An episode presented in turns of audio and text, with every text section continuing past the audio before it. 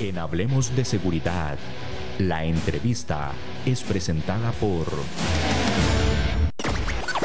Somos la empresa de seguridad que hace que te sientas lo más protegido posible. Líderes en el mercado de la seguridad. Contamos con cámaras térmicas de control de acceso, video de vigilancia y mucho más. Haz tus actividades diarias tranquilamente y sentirte protegido con Grupo CESMAC. WhatsApp 70 18 88 43 70 18 88 43 www.gruposesmac.com Damos inicio a nuestra entrevista del día de hoy con don Marco Mesa, consultor en seguridad corporativa. Vamos a hablar hoy sobre eh, importantes temas sobre cerraduras, vamos a hablar de la seguridad física. Don Marco, muchísimas gracias por estar con nosotros en esta mañana aquí en su programa Hablemos de Seguridad con ACES. Gracias Juan Nergel y todos los radioescuchas que están sintonizados.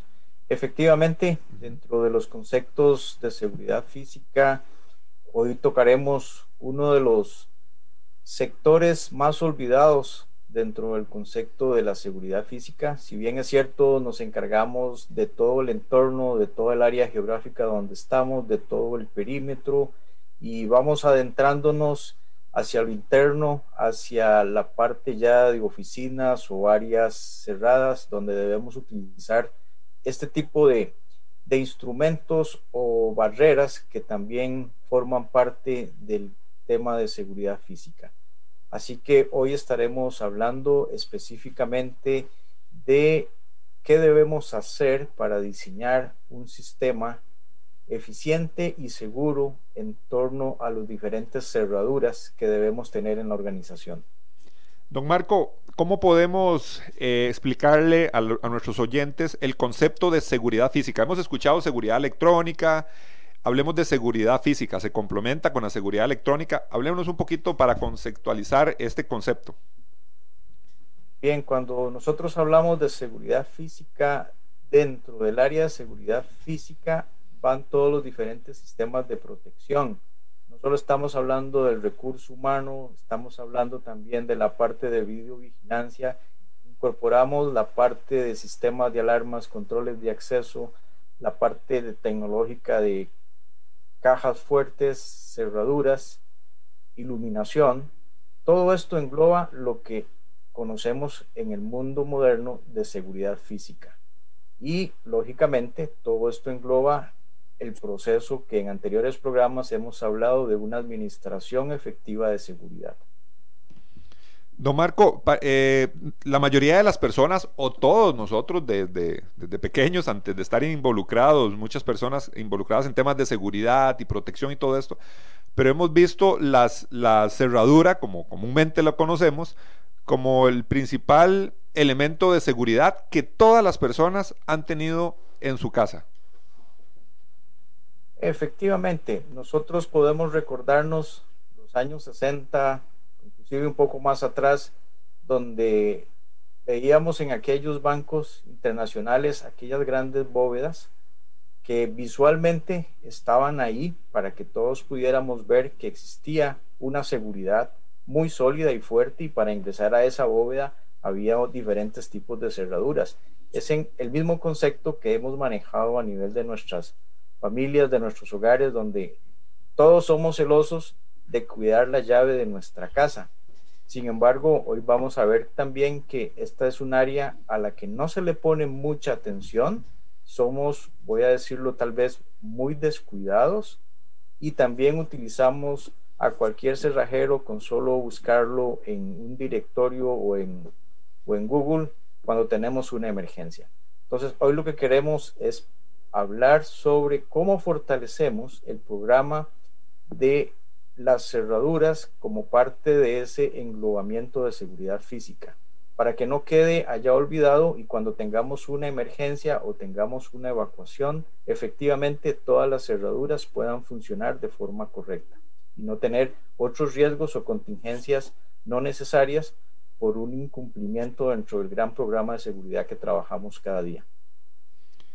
Don Marco, muy amablemente para todas las personas que nos siguen por medio de las redes sociales, por medio de nuestro Facebook, Eh, ahí vamos, tenemos información importante que, que las personas que nos siguen por este medio, como repito, van a poder estar viendo sobre características y otros elementos de las cerraduras. Usted que nos oye aquí por, por medio de nuestra emisora, vamos a estarle describiendo muy detalladamente todo esto que estamos conversando. Don Marco, ¿podríamos iniciar a conversar sobre las características de las cerraduras? Claro, efectivamente, eh, todas las cerraduras, y podemos poner la, la guía que tenemos para el, que todos lo puedan ir viendo punto a punto, donde cuando hablamos de ese, de ese tema de barreras físicas, tenemos algo que dentro del concepto de barreras físicas nosotros denominamos como la parte móvil de las barreras de acceso. ¿Por qué? Porque efectivamente la cerradura que tiene diferentes conjuntos tiene un pestillo y normalmente este es móvil, pero hay diferentes tipos y dentro de esos diferentes tipos vamos a, decir que las cerraduras nos permiten asegurar los accesos a las diferentes áreas. Cada uno de estos accesos puede ser complementado con otras medidas de protección, pues también las cerraduras son violentables o pueden desde alguna otra perspectiva ser muy fáciles de accesar y de violar. Por eso es que también las complementamos con el sistema de videovigilancia, las complementamos con la parte del sistema de control de acceso, que este hoy por hoy nos ayuda increíblemente en combinación con cerraduras a darle una fortaleza a todo el proceso de medidas de protección. Y luego tenemos indudablemente el mejor recurso en seguridad que sigue siendo el recurso humano y contamos con ese patrullaje de todos nuestros oficiales de seguridad que 24/7 están revisando que todas esas áreas estén debidamente aseguradas y cerradas. Eh, las cerraduras tenemos generalmente dos tipos y aquí para efectos de ilustración general vamos a hablar de todas aquellas cerraduras mecánicas como las que conocemos en la puerta de nuestra casa donde funcionan con una llave y tiene un pestillo que sale hacia alguno de sus costados. Eh, sin embargo, también es importante que tomen en consideración que las cerraduras mecánicas están diseñadas para operar de acuerdo al sentido en que la puerta abre, si abre a la derecha o abre a la izquierda y específicamente en ese sentido están diseñadas las cerraduras. ¿Por qué? Porque muchas veces eh, vemos por qué la cerradura tiene o yo por qué tengo que usar la llave en la cerradura hacia arriba o hacia abajo pues bien, es porque la cerradura fue diseñada con un sentido de izquierda o derecha. Si yo no me fijo en ese pequeño detalle y mi puerta abre hacia la izquierda, probablemente compré una cerradura que es para una puerta que abre en sentido hacia la derecha. Por eso queda la cerradura inversa o la llave me queda hacia arriba y hacia abajo. Sin embargo, eh, las cerraduras mecánicas han venido sufriendo modificaciones con el paso del tiempo y tenemos diferentes tipos. Muchos de ustedes se pueden acordar de aquel famoso candado que teníamos antes en los diferentes lugares con, con una ranura que nos permitía ver hacia adentro, igual en la cerradura nos permite ver hacia adentro y desde ahí comenzamos con cerraduras, pero hoy por hoy este, las cerraduras han sido modificadas, tienen tambores, tienen pines, tienen discos. Entonces cada una de ellas da diferentes niveles de seguridad. Y junto a eso, también tenemos aquellas cerraduras que hoy por hoy se combinan esa operación mecánica de la llave más todo el cilindro interno o ese pestillo que vemos con otra función adicional y es que se combinan con algún concepto de energía eléctrica. Y esto nos ha favorecido enormemente porque hemos logrado llevar el tema de cerraduras a lo que hoy podemos decir en algunos lugares como cerraduras electrónicas o usamos nuestro sistema de control de acceso para administrar y manejar las diferentes cerraduras. Y esto nos permite efectivamente mejorar o aumentar los niveles de seguridad de las diferentes áreas externas o internas que tengamos dentro de nuestra organización. Eh, si seguimos hablando de cerraduras, en este sentido también tenemos que hablar de la llave.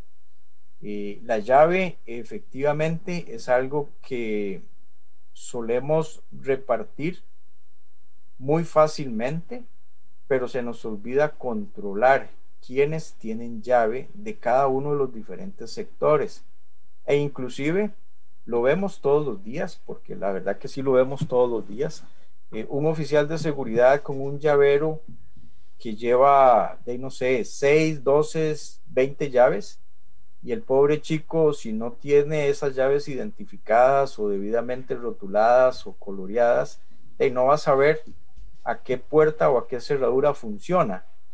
Y con mucho más razón, si la puerta tampoco tiene número, nombre o otro tipo de identificación, no nos va a poder abrir rápidamente una puerta durante una emergencia. Y debido a esto, también los desarrolladores en la parte de cerraduras han creado lo que llamamos la famosa llave maestra. Dentro de este concepto de llave maestra, no es solo una llave la que podemos tener como maestra, podemos tener grupos asociados a diferentes llaves maestras o submaestras, como en algunos casos se les dice, y yo puedo agrupar que en mi organización puedo dividir el área por puertas del perímetro para que todas estas sean abiertas con una llave maestra o puedo dividir que las áreas relacionadas con el área de IT tengan todos los diferentes cuartos, no solo el, el, centro de servidores, sino los cuartos de comunicaciones, todos tengan una llave maestra específicamente y así puedo ir dividiendo las partes internas de mi organización en ese proceso de llaves maestras. Pero al final también puedo tener una gran llave maestra para toda la organización. Esto favorece eh, temas de emergencia, favorece mucho los temas de patrullaje de los oficiales de seguridad o de quienes supervisan las diferentes áreas. Sin embargo, también eh, sigue siendo un tema de riesgo y la llave es muy fácil de duplicar. Hay muchas maneras de duplicar las llaves. Eh, en esto los cerrajeros son excelentes. Es un arte y un oficio que tiene toda una gran capacitación y entrenamiento adicional. Nosotros los que administramos seguridad eh, debemos hacernos acompañar de esos cerrajeros con los cuales tenemos entender y aprender a trabajar con ellos, qué es lo que en realidad queremos para disminuir nuestros riesgos, pues por una simple llave podemos tener el acceso a todos aquellos secretos que tenemos dentro de la organización. Adicionalmente, eh, las cerraduras, este, sean en su parte mecánica o en su parte combinadas con controles de acceso, requieren lo que también olvidamos, un mantenimiento preventivo. Eh, muchos de ustedes habrán oído que sí, es muy sencillo ponerle grafito a una cerradura, a un candado, para darle un mínimo mantenimiento. Sin embargo, este, pensamos que las cerraduras son inviolables, aguantan intemperie, aguantan cualquier maltrato interno de cualquier persona, la podemos violentar como guste y no requiere mantenimiento. Y es todo lo contrario. Esto es como, como un bombillo, tiene un tiempo de vida útil. Y ese tiempo de vida útil en una cerradura lo tenemos que tener en consideración. ¿Por qué? Porque también año con año o conforme pasan los años, las cerraduras se van modificando y se van modernizando entonces podemos tener una cerradura muy antigua de la cual ya hoy no tenemos repuestos. Y de nos quedó trancada la puerta, no podemos abrir la cerradura. Cuando ya la logramos habilitar de alguna forma, queremos seguir usando esa cerradura, pero ya no tenemos esos repuestos internos. Entonces implica un cambio, un mantenimiento preventivo, un cambio por obsolescencia también de la cerradura. Estos son temas que normalmente las áreas de mantenimiento o las áreas de soporte lo llevan y seguridad se olvida de que los dueños del programa del control de cerraduras y llaves corresponden al equipo de seguridad. Por eso aquí este, un llamado de atención a, a todos los departamentos de seguridad en llevar ese registro y ese control de a qué personas se les asigna llaves y con mucho más razón quiénes tienen llaves maestras y cada vez que estas personas se retiran de la organización hay que recuperar esas llaves. E inclusive podemos hacer combinaciones de cerraduras moviéndolas de un lugar a otro o actualizando sus mecanismos internos para modificar el tipo de llave que requiere la cerradura. Así que eh, no se olviden de que estos son partes estratégicas del programa de seguridad física.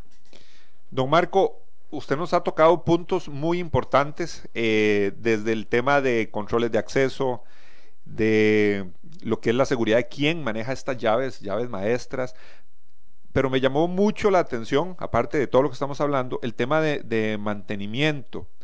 ¿Por qué? Y, también el control de las llaves. ¿Quiénes tienen las llaves? ¿Dónde las tenemos? Porque vayámonos a casas de habitación, por ejemplo, para, no, para poner ejemplo. Hemos tenido en nuestro país eventos de emergencia como incendios donde lamentablemente hay gente que ha fallecido porque no ha podido reaccionar y, abrir la, las la cerradura adecuadamente o por el estrés, el nervio, lógicamente han tenido problemas. Esos casos se han dado y yo creo que eso es una, una alerta muy importante del manejo de las llaves, ya sea en ambiente familiar, digámoslo así, y lógicamente el mantenimiento. Sí, eh, tocaste un punto muy válido y aquí los consejos no son solo para las organizaciones empresariales, sino para también nuestras familias por temas lógicos de seguridad comunal o de mi barrio o de mi residencia, puedo fortalecer muy bien mi perímetro, mis puertas y portones. Pero eh, olvidamos que estas también requieren ese mantenimiento que hemos estado conversando y con mucho más razón. Eh, voy a estar en un tiempo nocturno donde puedo estar normalmente descansando, durmiendo y ante una emergencia no tengo mis llaves puestas en la cerradura a lo interno o se me olvidó dónde las dejé porque me despertó la emergencia y no sé si están en la mesita de noche, en la mesa del comedor o en la mesa de la sala o quedaron estratégicamente colgadas a la par de la puerta. En todo caso, este, esto requiere ese control familiar de efectivamente quienes verdaderamente tienen acceso a las llaves. Muchas personas tienen eh, servicios de oficios domésticos a los cuales también solemos entregarles una llave, pero ¿qué control tenemos de a dónde va esa llave? ¿Cómo garantizamos que no fue duplicada la llave?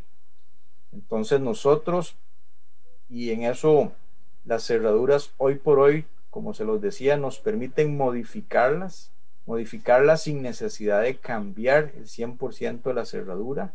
Eh, hay diferentes marcas, no me voy a meter con los modelos y marcas, pero prácticamente que Muchas de ellas nos permiten esa modificación de pines o discos internos. Y en esto el cerrajero los puede orientar también.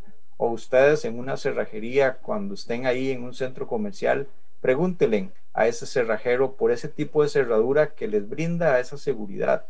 ¿Por qué? Porque no solo debo darle mantenimiento anual, mensual, trimestral a la cerradura de mi casa, sino que también debo pensar que Daisy, si le había facilitado una llave a una tercera persona y esta ya no trabaja conmigo o esta ya no vive con nosotros, eh, yo debería mantener la cerradura igual.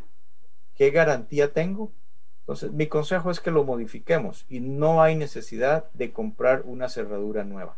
Así que también es un tema de ahorro y costo que debemos considerar.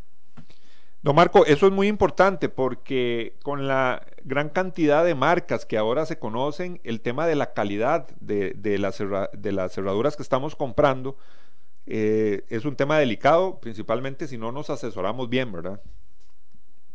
Sí, hay marcas tradicionales, no voy a favorecer o a desfavorecer a ninguna, pero los requerimientos de los estándares nos permiten identificar qué es una buena cerradura. Entonces, muchos conocemos el término o las siglas UL de los laboratorios Underwrite, que esto nos permite identificar que por lo menos esa cerradura tiene algunos grados de resistencia y de calidad. Hay otras que cumplen otros estándares, entonces pueden validar que su cerradura que se está adquiriendo tiene uno, dos o tres estándares como mínimo debería tener aprobación de los estándares UL. Y efectivamente, eh, físicamente vamos a ver la calidad de la cerradura.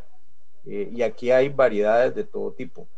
Eh, hay marcas muy populares, muy famosas, que son bastante buenas. Hay fabricaciones alemanas, americanas, que son bastante favorables para empresas y nuestros hogares. Hay un punto también muy importante que usted lo, mencionó, pero yo creo que es muy válido volverlo a tomar. Y, es el tema de las empresas, ya sean grandes empresas o, o negocios que no son tan grandes. Porque muchas veces el dilema de un empresario que tiene su comercio, eh, independientemente del tamaño, es cuando accede a darle las llaves a otras personas. Yo creo que eso es un punto fundamental cuando tiene oficiales de seguridad eh, nuevos, cuando tiene personal nuevo y ya la persona accede a dar las llaves. Yo creo que eso, eso a cualquier empresario es un punto importante, eh, una toma de decisiones que demuestra confianza, pero lógicamente hay que tener esos niveles de, seguridad. Sí, y aquí quiero ir introduciendo el tema del diseño, realidad del sistema de cerraduras. correcto. Para ir buscando ese, ese concepto de confianza que queremos tener. Y aquí es cuando nosotros debemos tener claro qué es lo que vamos a proteger. Y dentro de eso yo tengo que analizar cuál es esa criticidad del área y qué es lo que en realidad quiero proteger. Si tengo una empresa pequeña, mediana o grande y puedo definir esas condiciones, me va a decir qué puedo, hasta dónde puedo entregar esas llaves. Sin embargo, también hoy por hoy, eh, lo hablábamos al principio, puedo hacer una combinación de cerraduras y control de acceso. Hoy por hoy los controles de acceso son accesibles prácticamente a todos los sectores tenemos de bajo, mediano o alto costo. Aquí el, tema también es fabricantes y qué es lo que yo quiero. Eh, costo-beneficio. Eh, y depende entonces de esa criticidad de mi negocio o de las áreas de mi negocio para poder yo definir a quién le entrego las llaves y ese registro que tengo que tener de las llaves. Por eso hablamos de que el sistema tiene que ser flexible y adicionalmente, ¿qué impacto le voy a causar a mi organización con este esquema de uso de llaves, cerraduras, control de acceso? ¿Por qué? Porque en base a eso podemos diseñar que para entrar a las diferentes áreas yo hago una combinación de esclusas de puertas o esclusas con las cerraduras y el control de acceso. Entonces aquí Muchos han escuchado que puedo hacer esclusas con las puertas.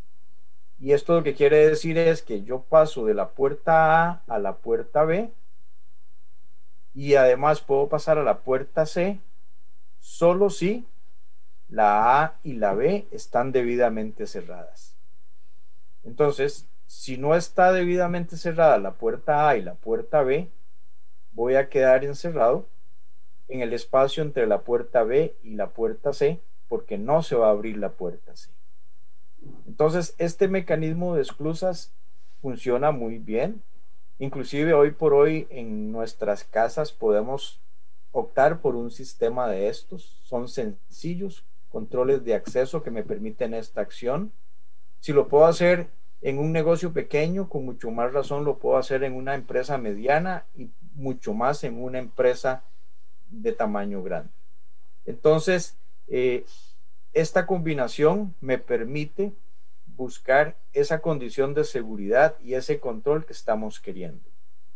Pero también tengo que pensar en que de acuerdo a la naturaleza de mi negocio y de acuerdo a las condiciones de mi país, tenemos riesgos. Tenemos riesgos relacionados con emergencias por desastres naturales, tenemos riesgos relacionados con incendios y tenemos riesgos por cortes de energía. ¿Por qué? Porque el sistema de energía pública también suele fallar y normalmente no en todas las empresas tenemos una pequeña planta eléctrica o una planta eléctrica portátil. Entonces yo tengo que pensar en que cuando diseño la parte de cerraduras y combino con cerraduras del sistema de electrónicas o mezcladas con control de acceso, tengo que instalar cerraduras a prueba de fallos y a pruebas de seguridad. ¿Por qué a prueba de fallos? Porque si se va la energía eléctrica, la cerradura debería de abrirse o debería quedar cerrado. En conceptos de protección de la gente, yo tengo que pensarlo en cómo quiero que esto funcione. ¿Por qué? Porque si al irse la energía, la cerradura no funciona, no la puedo abrir y no tengo la llave manual que me permita abrir la cerradura, no voy a lograr evacuar al personal de esa área. Y es un poco lo que ahora hablábamos con nuestras casas en gente que se queda atrapada cuando hay incendios. Es el mismo principio. Pero también este, tenemos la otra parte, la combinación de la protección de mi gente en que durante una evacuación mi sistema de control de acceso debería permitir que las personas egresen del edificio, egresen de la fábrica, egresen de la planta o egresen del negocio, del comercio o del centro de distribución, porque si no se van a quedar atrapadas. Pero también este, nosotros tenemos un código de construcción en Costa Rica, así como hay códigos en diferentes estados o países sobre la parte de construcción y ahí hay regulaciones en relación a este tipo de temas.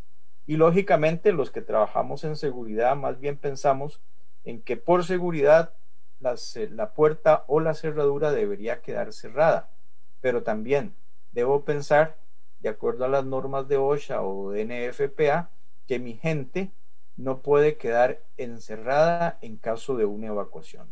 Entonces son temas que al instalar y diseñar sistemas de cerraduras, siempre pensemos en el recurso más valioso que tenemos, en cómo permitimos la seguridad de nuestro personal.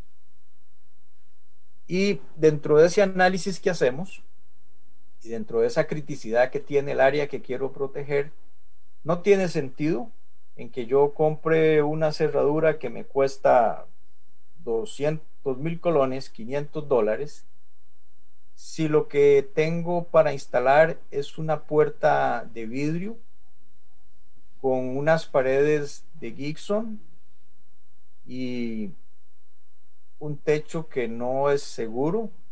Y adicionalmente este de, estoy en una elevación y tengo un piso elevado. Y el piso que puse también es muy liviano, ni siquiera le puse ningún tipo de resistencia a nivel de cemento o algo así. Entonces, ¿para qué voy a invertir en una cerradura de alto costo muy buena calidad si puedo ingresar por cualquiera de los otros seis costados que tiene el recinto. Entonces, en eso también nosotros, los que trabajamos en este tema de seguridad, debemos ser consistentes. Consistentes porque la resistencia de los materiales es lo que me permite también diseñar ese sistema correcto o adecuado para que las personas no accesen al lugar. Adicionalmente, eh, el sistema general debe adaptarse a los cambios y a los presupuestos disponibles. Esto es una realidad que todos enfrentamos.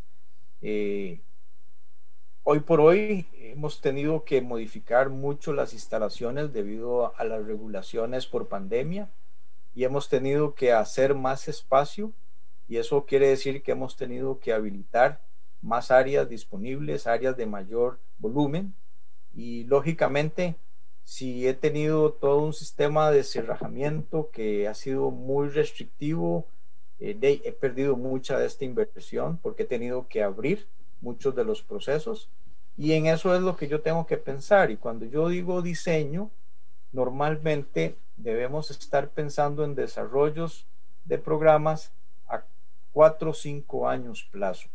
Yo no puedo diseñar un sistema para que me funcione en un año. Debo proyectar ese mediano plazo de cinco años por lo menos. Niveles de acceso por áreas.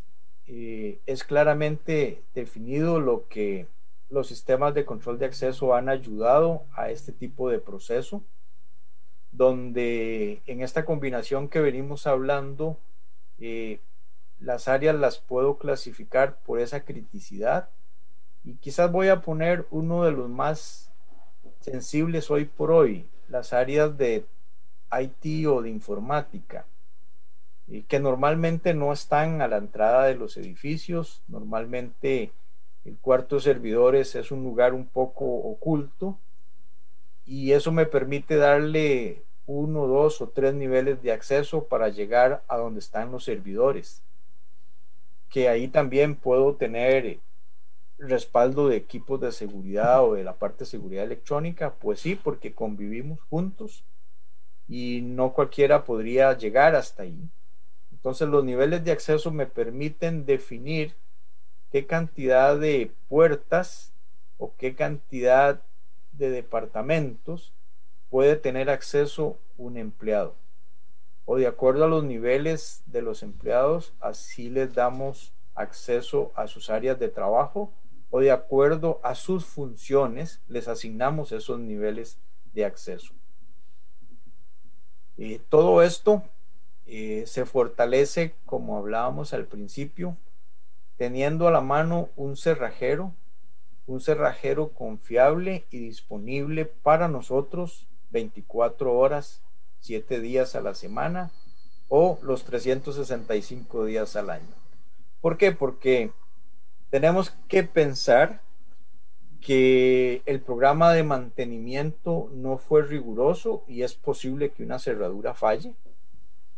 Eh, es probable que una llave se quiebre y ahí es donde yo necesito ese cerrajero.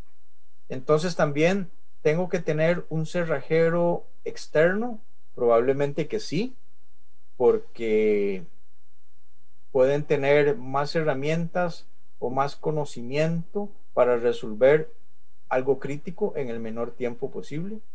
O puedo tener un cerrajero interno pues yo diría que sí también. ¿Por qué? Porque hoy por hoy muchas de las cerraduras actuales a mí me permiten negociar con un fabricante o un proveedor un tipo de cerradura y sobre ese tipo de cerraduras puedo tener diferentes machotes para estar renovando o cambiando esos pines internos o esos discos internos que tiene la cerradura y entonces yo a lo interno de mi organización puedo tener ese cerrajero que con un instrumento portátil me permite hacer las llaves con esos machotes que yo tengo. Entonces, me quita costos externos, me quita costos externos realmente. Eh, la inversión es a largo plazo. Puedo tener y comprar los machotes de llaves o los machotes de los núcleos de las cerraduras o de los pines por repuestos y puedo ir haciendo las mejoras o, modificaciones a mis cerraduras sin tener que estar pagando un cerrajero externamente. Menciono los dos temas porque no todo mundo sabe que sí es fácil hacer algunas cosas con la parte de cerraduras y lo he comprobado en diferentes negocios en los que he estado y la verdad es que es accesible para el mercado local. Así que también en eso pueden sentirse seguros y administrar ustedes mismos sus propios duplicados de llaves o su propia seguridad en relación a la confección de llaves, porque como también decíamos ahora, uno llama a un cerrajero y al final de cuentas en una emergencia, cuando tengo que abrir el carro o la puerta de la oficina o la casa, uy, sabía quién era, quién me lo recomendó, de dónde lo conocía, o fue ese que me topé ahí buscándolo en la guía de Google. Entonces, son temas que desde la perspectiva y desde el área de seguridad también tengo que pensar. Y adicionalmente, toda esta parte de cerraduras, como también lo hemos mencionado en otras ocasiones, tiene que obedecer a una política y a un procedimiento de control de acceso. ¿Por qué? Porque esto es lo que le da la fortaleza a mi organización, pequeña o grande, en que sí tengo correctamente definido una política de control de acceso. Y dentro de eso está el manejo y control de llaves y cerraduras. Así que no lo dejen por fuera. Eh, recuerden que si no está escrito no lo podría defender o no lo puedo aplicar, se me olvida. Y efectivamente eso me da contratiempos o riesgos adicionales. Con la política lo que pretendemos es esa fortaleza y comunicación general a la organización de que no le puedo dar llave a todas las personas de todos los lugares por simple control y simples procesos de seguridad.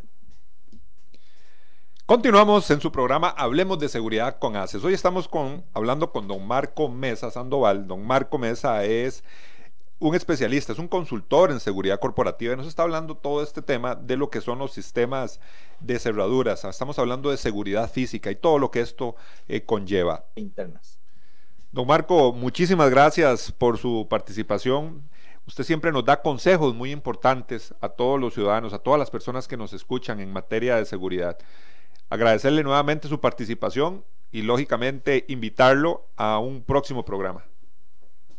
Eh, gracias Juan Ergel y compañeros, eh, César y equipo. La verdad que es un gusto poder platicar con todos los que nos escuchan nos siguen, porque efectivamente la forma que tenemos de hacer prevención y de estar seguros es compartiendo los diferentes tópicos de seguridad. Solo así podemos estar cada vez más seguros y tener un país más seguro para todos. Gracias a don Marco, gracias a don Marco por sus palabras y gracias a todos ustedes por su sintonía y la invitación a nuestro próximo programa. Asociación Costarricense de Empresas de Seguridad y Afines presentó Hablemos de Seguridad. Hablemos de Seguridad. Hablemos de Seguridad. Con ACES.